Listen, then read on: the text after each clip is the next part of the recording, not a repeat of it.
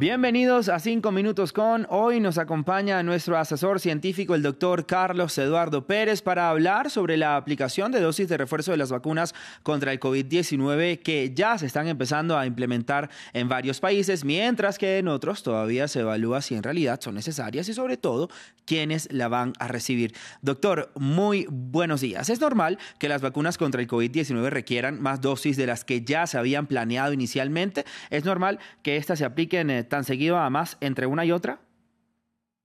En, los virus respiratorios hemos aprendido que las vacunas tienen alguna periodicidad para reforzar el sistema inmunológico, sobre todo por lo que hemos visto, no es por el virus, sino por los cambios que genera estas variantes en donde la inmunidad tiene que reforzarse.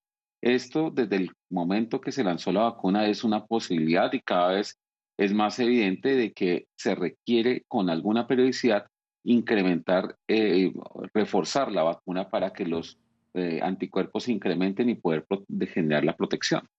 Pero ahora, después de una tercera dosis o una segunda, en el caso de Johnson Johnson, ¿es posible que se requieran más dosis en un futuro?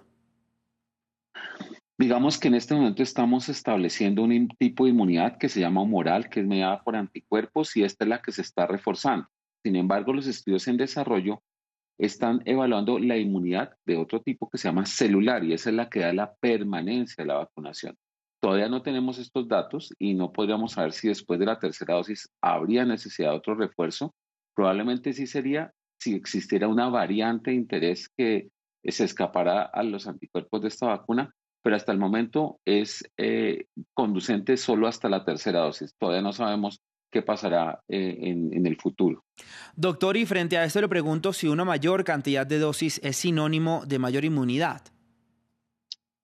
No, Raúl, acá no es el número de dosis, sino el tiempo en que se administren. Obviamente, tener más vacunas estimula el sistema inmune y para eso tenemos que estar seguros que ese, que ese estímulo que sea el sistema inmune también sea seguro. Por eso, el número de vacunas es un número que es limitado que es periódico, no es vacunarse todo el tiempo y se debe evaluar el estado de inmunidad para poder saber cuándo se debe revacunar. Esos pasos hasta ahora se están dando y por eso tenemos que primero asegurar la pauta completa y el refuerzo en las poblaciones que lo necesitan. Ahora, al dejar de aplicarse una dosis de refuerzo, ¿estamos entonces eh, comprometiendo la inmunidad que ya habíamos adquirido con las otras inyecciones? No, las vacunas y la pauta completa de la vacunación nos aseguran una inmunidad. La tercera dosis, hoy es evidente que las personas mayores de 65 años y las personas que tienen algún trastorno en sus defensas, que toman medicamentos, que tienen cáncer, VIH, enfermedades debilitantes, requieren ese refuerzo. Aún no está claro si las personas inmunocompetentes vayan a requerir una dosis adicional o en cuánto tiempo la puedan requerir. Por eso tenemos que tener, lo primero, completar la pauta completa de la mayoría de personas, establecer la tercera dosis en unas poblaciones especiales y luego sí miraremos cuándo va a ser el tiempo mejor para que las, nosotros, las personas que no tenemos estas alteraciones, recibamos una tercera dosis. Doctor, una pregunta muy popular y además con la escasez de vacunas que se vive en nuestro continente eh, y en nuestra región sobre todo. ¿Se puede utilizar la dosis refuerzo de una vacuna diferente a la que ya se nos aplicó? Es una buena pregunta porque hay una cosa que se llama pauta heteróloga. ¿Qué es la pauta heteróloga? Es que se coloca una vacuna y otra distinta marca. Eso se ha establecido en vacunas como AstraZeneca y Pfizer. Pfizer y, Moderna también son eh, medicamentos que pueden ser alternables y se están evaluando las otras posibilidades. Pero hasta ahora, la que está aprobada, digamos, o la que está más estudiada es AstraZeneca más la vacuna de Pfizer o las vacunas de Pfizer y Moderna que pueden ser intercambiables.